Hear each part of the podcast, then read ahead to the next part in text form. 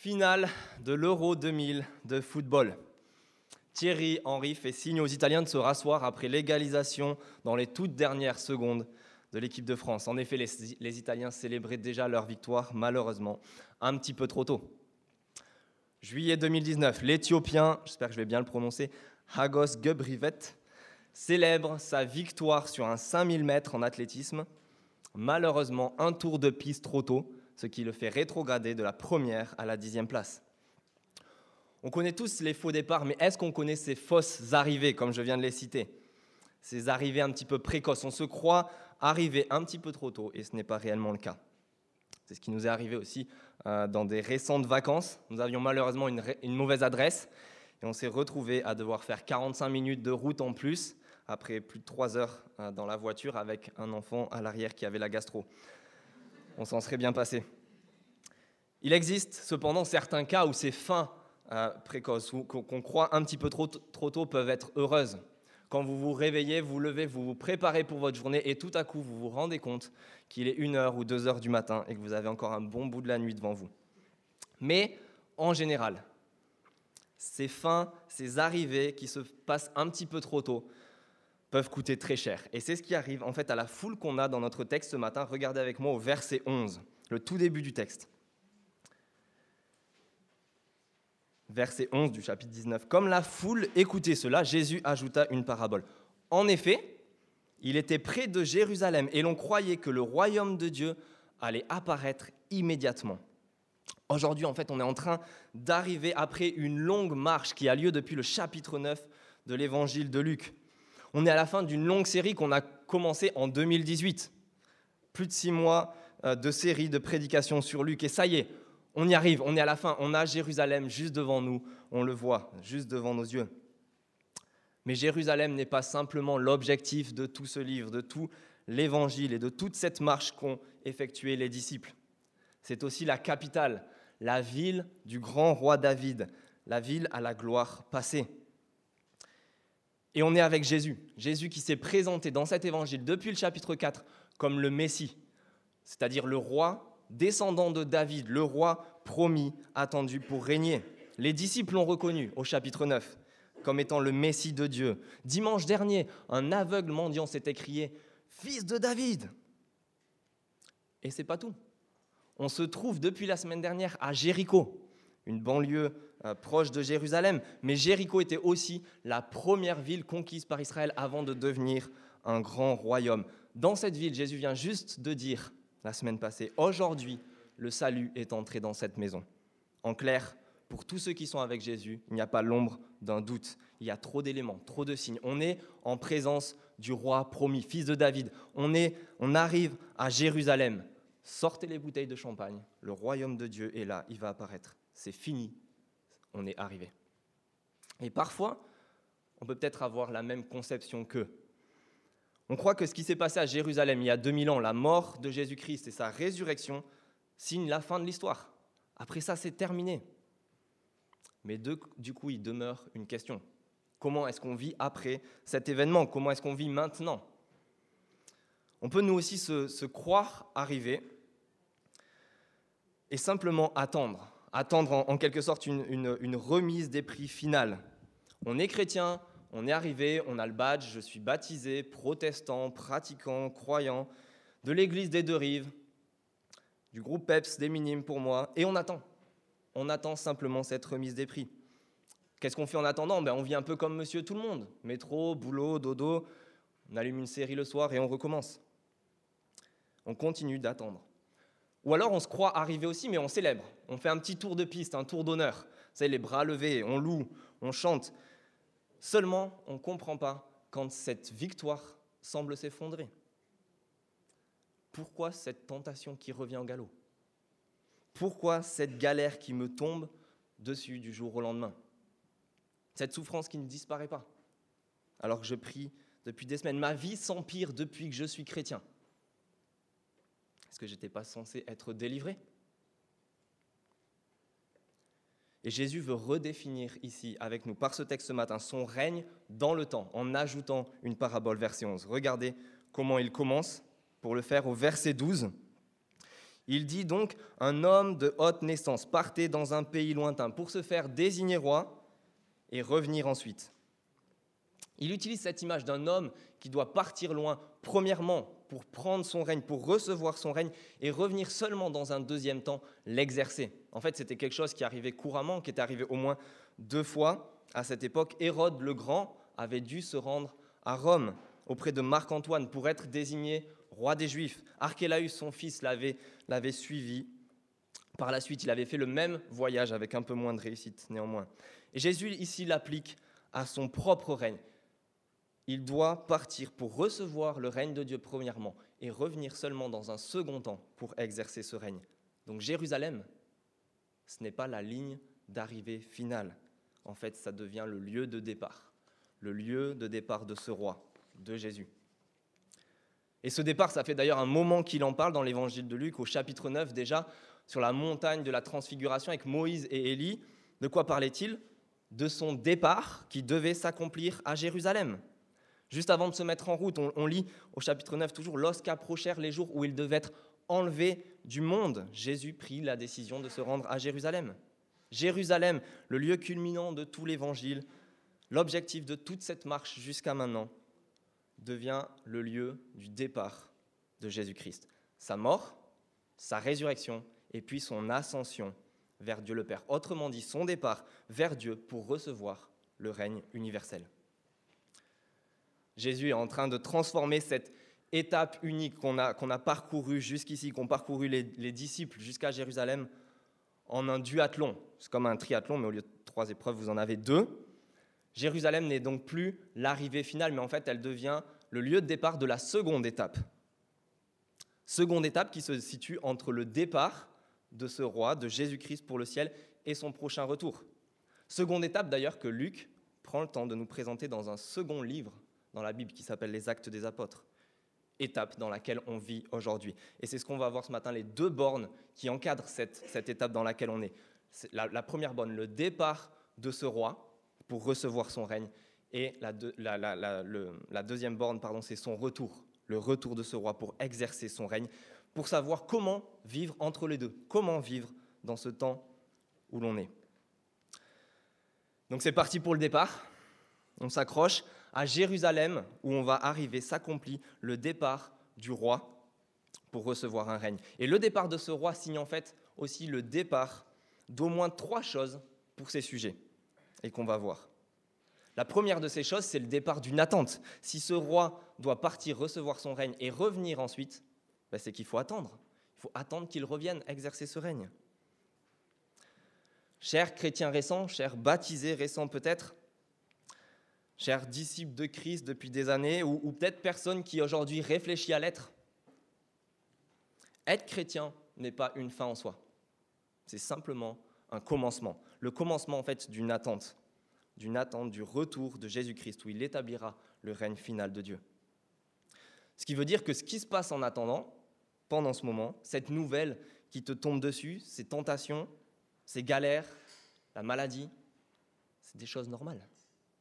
C'est logique tant que le roi n'est pas encore revenu établir son règne final. C'est notre lot quotidien à tous en attendant son retour.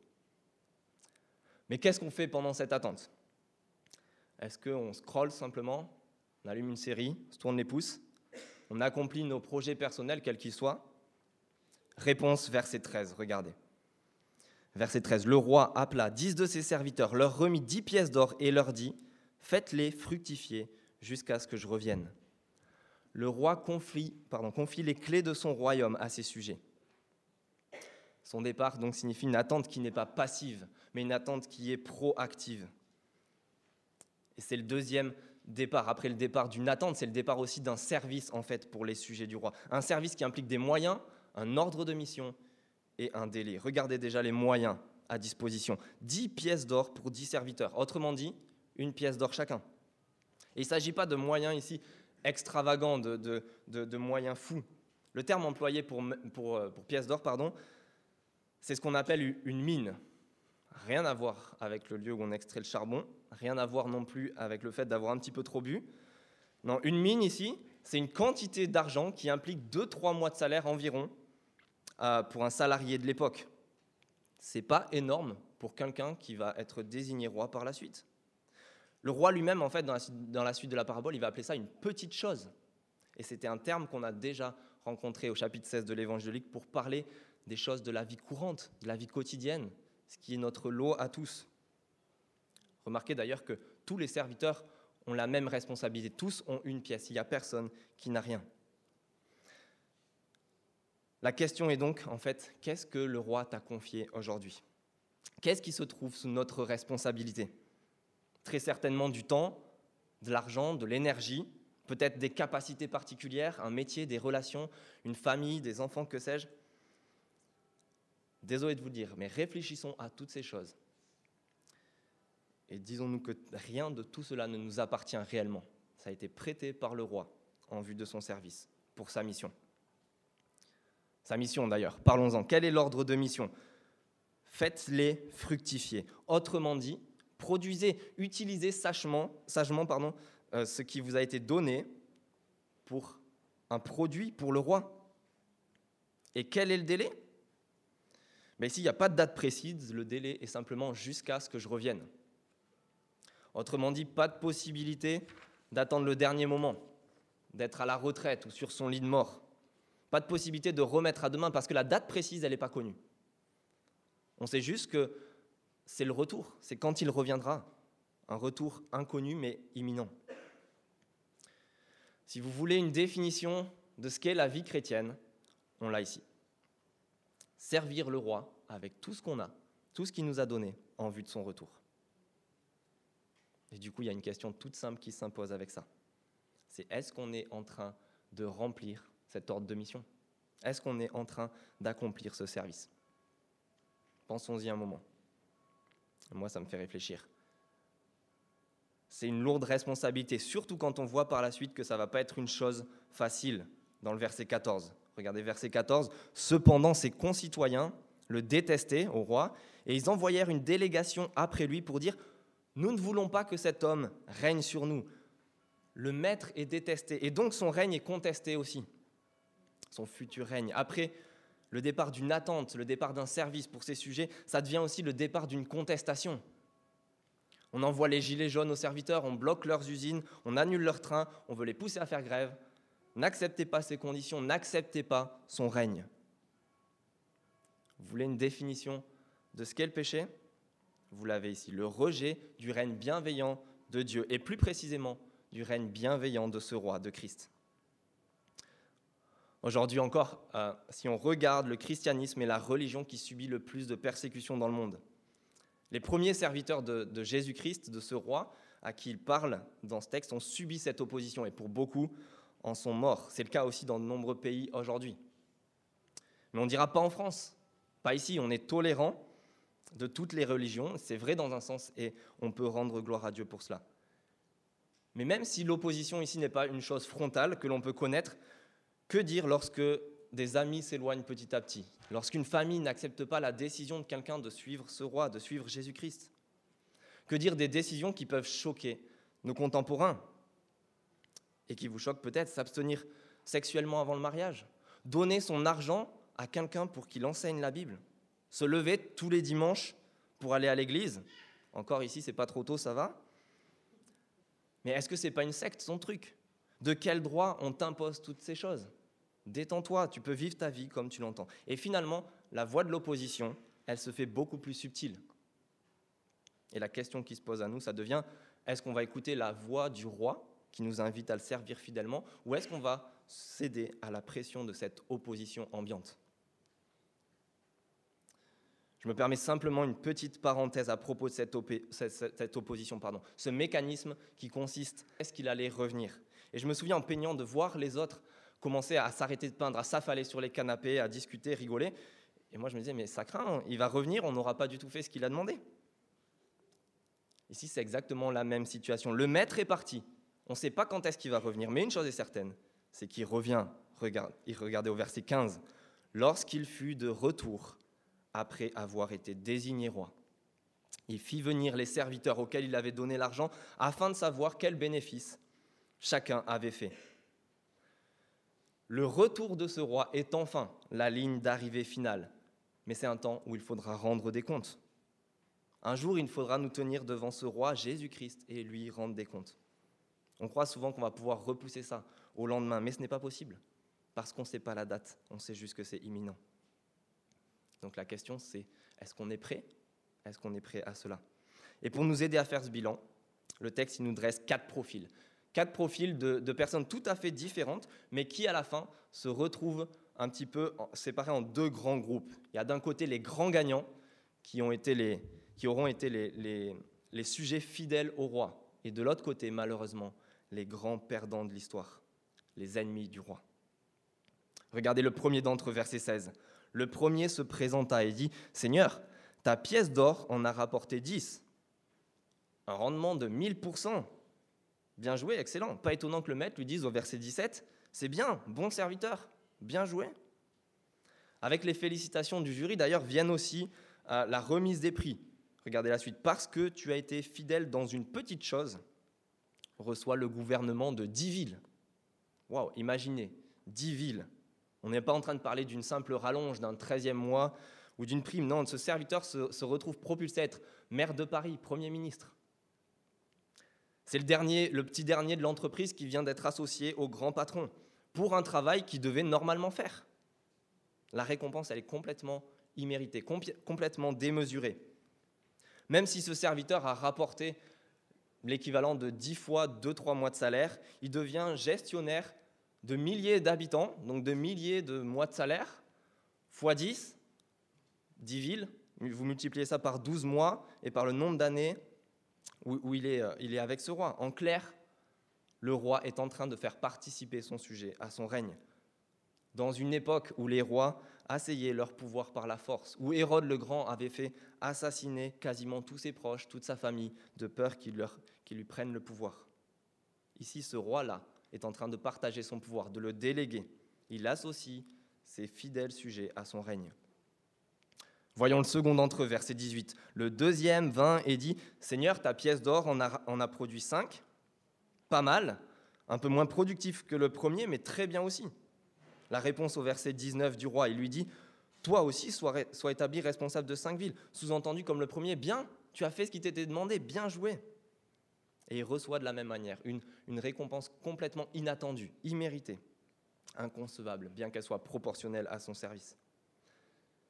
Les amis, avec ces deux personnes déjà, on peut se rendre compte que, que notre service soit bien, très bien ou exceptionnel, finalement, ce n'est pas ce qui compte. La vraie chose qui compte, c'est la fidélité au roi. Le but n'est pas de se comparer aux autres et de se demander est-ce qu'on a plus fait que l'un ou l'autre ou moins bien. Non, la seule question qui doit nous intéresser et qui intéresse le roi, c'est est-ce qu'on aura été trouvé fidèle lorsqu'il reviendra? La récompense, dans tous les cas, elle est imméritée. Elle est au-delà de toutes les attentes et de ce qu'on peut imaginer. Pour un service ridicule, c'est une participation au règne de Christ qui nous est offert. Qu'est-ce qu'on attend pour absolument tout donner pour ce roi-là? Parce qu'on va voir maintenant un autre profil de serviteur, le troisième d'entre eux au verset 20, regardez. Un autre vint et dit, Seigneur, voici ta pièce d'or que j'ai gardée dans un linge. Alors le linge était en fait une pièce de tissu qui servait à essuyer la transpiration lorsqu'on travaillait, un peu comme les, vous savez, les poignées de tennismen. Sauf qu'ici, le serviteur, c'est ironique, le serviteur n'a pas voulu transpirer. Il a utilisé cette pièce plutôt pour cacher l'argent. Et regardez, pourquoi? Quelles sont ces raisons? Verset 21. En effet, j'avais peur de toi, parce que tu es un homme sévère.